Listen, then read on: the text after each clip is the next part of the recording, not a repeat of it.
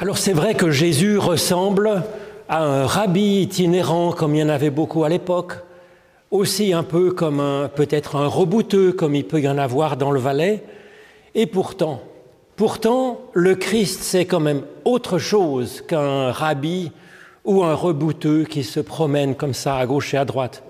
Et l'évangile selon Marc cherche à montrer justement ce que Jésus a de particulier, de spécial, car le Christ, par définition de cette fonction, c'est une personne qui change tout dans l'histoire de l'humanité, portant le salut de Dieu aux humains. Alors qu'est-ce que Jésus a d'exceptionnel? Marc nous dit ici, à deux, voire même trois reprises dans ce passage, que Jésus enseigne avec autorité et puis avec nouveauté. Alors c'est surprenant que Marc dise que Jésus fait preuve d'autorité parce que ça ne ressemble pas tellement à Jésus. Il n'était pas tellement autoritariste, loin de là. Alors ce n'est pas très agréable d'entendre cela sur notre Jésus qui nous a touchés. Et pourtant, pourtant, Marc insiste là-dessus. Alors qu'est-ce que ça peut vouloir signifier? Ce n'est pas que les gens se mettaient au garde à vous dès que Jésus parlait ou qu'ils se jetaient à terre comme s'il était leur Seigneur. C'est assez rare. Plutôt, ils s'interrogeaient quand Jésus parlait. C'est ce qu'on voit ici qui arrive. Et puis dans le même évangile selon Marc, on voit un peu plus loin, quand il est à Nazareth, qu'il prêche aussi à la synagogue, que les gens sont dubitatifs finalement et qu'ils n'écoutent pas tellement, qu'ils se détournent. Et à la croix, il restera presque tout seul. Donc ce n'est pas une autorité qui suscite l'adhésion évidente. Alors est-ce que ça signifierait cette autorité que Jésus a autorité en faisant de formidables miracles, que les éléments lui obéissent? Ben, Ça peut arriver, effectivement, mais ce n'est pas là-dessus que Marc insiste ici, parce que ce ne serait pas le même mot grec. Ici, il y a le mot grec exousia, alors que pour parler d'une efficacité, ce serait le mot dynamis. C'est même le mot dynamis qui sert à dire miracle, c'est un acte de puissance.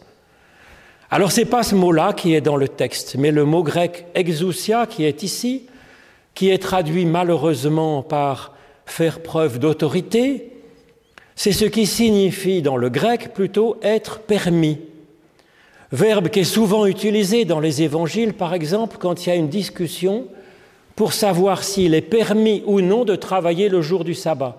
C'est ce mot, exeimi, qui est utilisé, qui donne exousia. L'exousia, c'est une notion fondamentale dans le grec. C'est le droit du citoyen d'Athènes d'avoir la parole dans l'agora, de voter et d'agir en citoyen libre d'Athènes. Et donc l'exousia de Jésus, c'est sa liberté d'esprit, liberté d'idées, liberté de parole, d'enseignement, de théologie, de morale, liberté d'action, liberté de cheminement. C'est pourquoi son enseignement est aussi caractérisé de nouveau, d'original finalement. On dit le Nouveau Testament, on dit la bonne nouvelle, on dit la nouvelle alliance.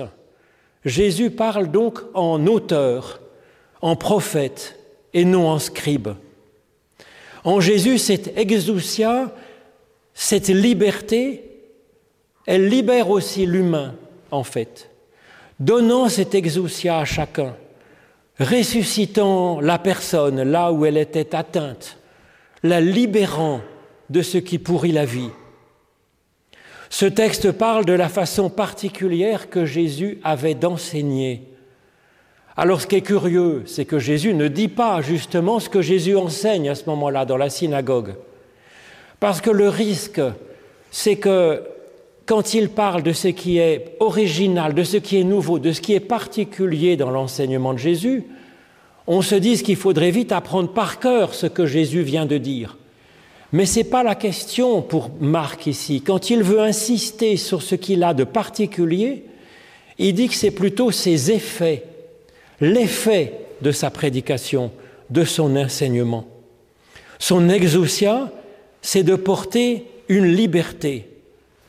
Alors lui-même, il vit avec liberté. Ce n'est pas un simple commentaire de la Bible hébraïque qu'il apporte. C'est une parole authentique et sincère, venant de sa propre interaction avec Dieu et de sa propre euh, intérêt pour la personne qu'il rencontre, qu'il a en face de lui. Alors en entendant Jésus prêcher, ce que retient Marc ici, c'est pas de dire Oh, comme il a bien parlé, oh, comme c'est intelligent, comme c'est intéressant, oh, comme c'est la vérité. C'est pas ça que dit Marc. Ce qui est remarquable, c'est son exousia. C'est touchant de liberté, d'authenticité, de sincérité, de créativité et puis d'adaptation aux circonstances particulières où il est. Et tout de suite, après avoir dit, voilà, Jésus, il parle avec exousia, pas comme les scribes, Jésus, le Marc, passe à un épisode de guérison de la personne qui a un esprit impur. Sans transition, Marc dit Jésus parle avec exousia et pas comme les scribes, et puis il y a un et aussitôt. Il y a ce petit épisode de guérison, d'exorcisme, on pourrait dire, et puis ensuite la conclusion aussi, c'est de dire que Jésus parlait avec nouveauté et avec exousia. Alors forcément, cette petite guérison au milieu, elle est en rapport avec ce que produit l'effet de la prédication du Christ. Alors, on va voir cet homme qui est donc libéré euh, par l'enseignement de Jésus, par son action. Alors il est libéré d'un esprit impur. Un esprit impur, ça exprime, c'est pas une sorte de créature invisible qui vient infecter quelqu'un, c'est plutôt tout ce qui vient pourrir notre vie, nous empêcher d'avancer, nous empêcher d'être nous-mêmes en forme. Alors l'homme va être libéré de son esprit impur. Alors ce qui est amusant, c'est que juste avant, donc, on nous présentait l'enseignement de Jésus avec Exousia et l'enseignement des scribes. Alors qui, dans ce petit épisode de la guérison de l'homme, est comparable au scribe qui enseignait? Eh bien, c'est l'esprit impur. C'est assez ironique, c'est peut-être un peu, un peu mordant finalement cette façon, parce qu'on voit l'esprit impur, lui aussi, il prêche, il parle, et ce qu'il dit est parfaitement exact théologiquement. Il dit que Jésus est la personne sainte, choisie par Dieu, donc en particulier. Et c'est parfaitement exact que Jésus est le Saint de Dieu. Et puis, il a raison de dire que les esprits impurs vont être chassés par Jésus. Et donc, il a parfaitement raison dans tout ce qu'il dit. Alors, ce qui est curieux quand même dans ce que dit l'esprit impur, c'est qu'il dit Tu es venu pour nous perdre. Alors, quel est ce nous, puisqu'il y a un seul esprit qui parle là, qui est impur? Eh bien, je crois que ça révèle ce qui venait infecter l'homme finalement. Ce que vient chasser le Jésus, c'est ce nous. L'homme, un nous trop oppressif, qui empêchait l'homme d'être lui-même, d'être justement, de se sentir comme une personne digne devant Dieu. Et donc, il est complètement envahi par ce nous trop oppressif qui l'empêche d'être lui-même authentiquement. L'homme se pensait en nous, assimilé à la communauté des disciples des, scribes finalement, et ça l'empêche de se penser en je. Alors ça reprend un peu l'histoire de la ville et de la tour de Babel, où tous les habitants avaient une seule pensée, une seule bouche. Dieu descend pour voir et dit ça ne va pas, et il va effectivement intervenir pour qu'ils puissent être différenciés les uns des autres. Et c'est ce que le Christ propose finalement, c'est l'amour entre prochains. Or, pour s'aimer, ça suppose d'être à la fois des individus particuliers et qu'il y ait une attention bienveillante entre des individus particuliers. C'est comme ça dans le couple, c'est comme ça dans l'amitié, et c'est comme ça dans cette riche diversité qu'est le corps du Christ, formé de multiples membres, étant chacun en forme, étant chacun eux-mêmes. Donc Christ, en s'adressant à l'homme, en lui faisant se poser des questions, ça vient torpiller le nous, l'unanimité de cette communauté qui a l'air endoctrinée par les scribes. Avoir une uniformité de pensée, de doctrine, de pratique, de morale, de personnalité, une personnalité unique qui serait multipliée comme des clones finalement, ce serait un peu effrayant. Et donc, ça écrase la sincérité, ça écrase l'exousia de la personne. Alors l'esprit impur résiste à, à, ce que Jésus propose. Il est ébranlé d'un questionnement et il a peur de voir disparaître ce nous qui était si rassurant, si protecteur finalement. Jésus libère l'homme de cet enfermement, de ce nous. C'est pourquoi Marc ne nous donne pas le contenu de ce qu'a dit Jésus, parce que ça pourrait devenir un nouvel enseignement qui serait oppressif, en remplacement de l'ancienne loi qui était imposée à tout le monde. Mais plutôt le projet, c'est d'avoir l'esprit qui vienne en chacun pour le faire sujet de sa propre vie, créateur dans ce monde à sa façon, qui fasse à chacun trouver sa propre vocation dans le corps du Christ. La façon dont parle Jésus et dont il agit, elle est sans cesse nouvelle, et puis elle casse cette logique de l'enfermement. Jésus est souvent surprenant par ses gestes, par ses paroles, par ses paraboles, et ça fait que les gens se posent des questions. L'esprit se pose des questions.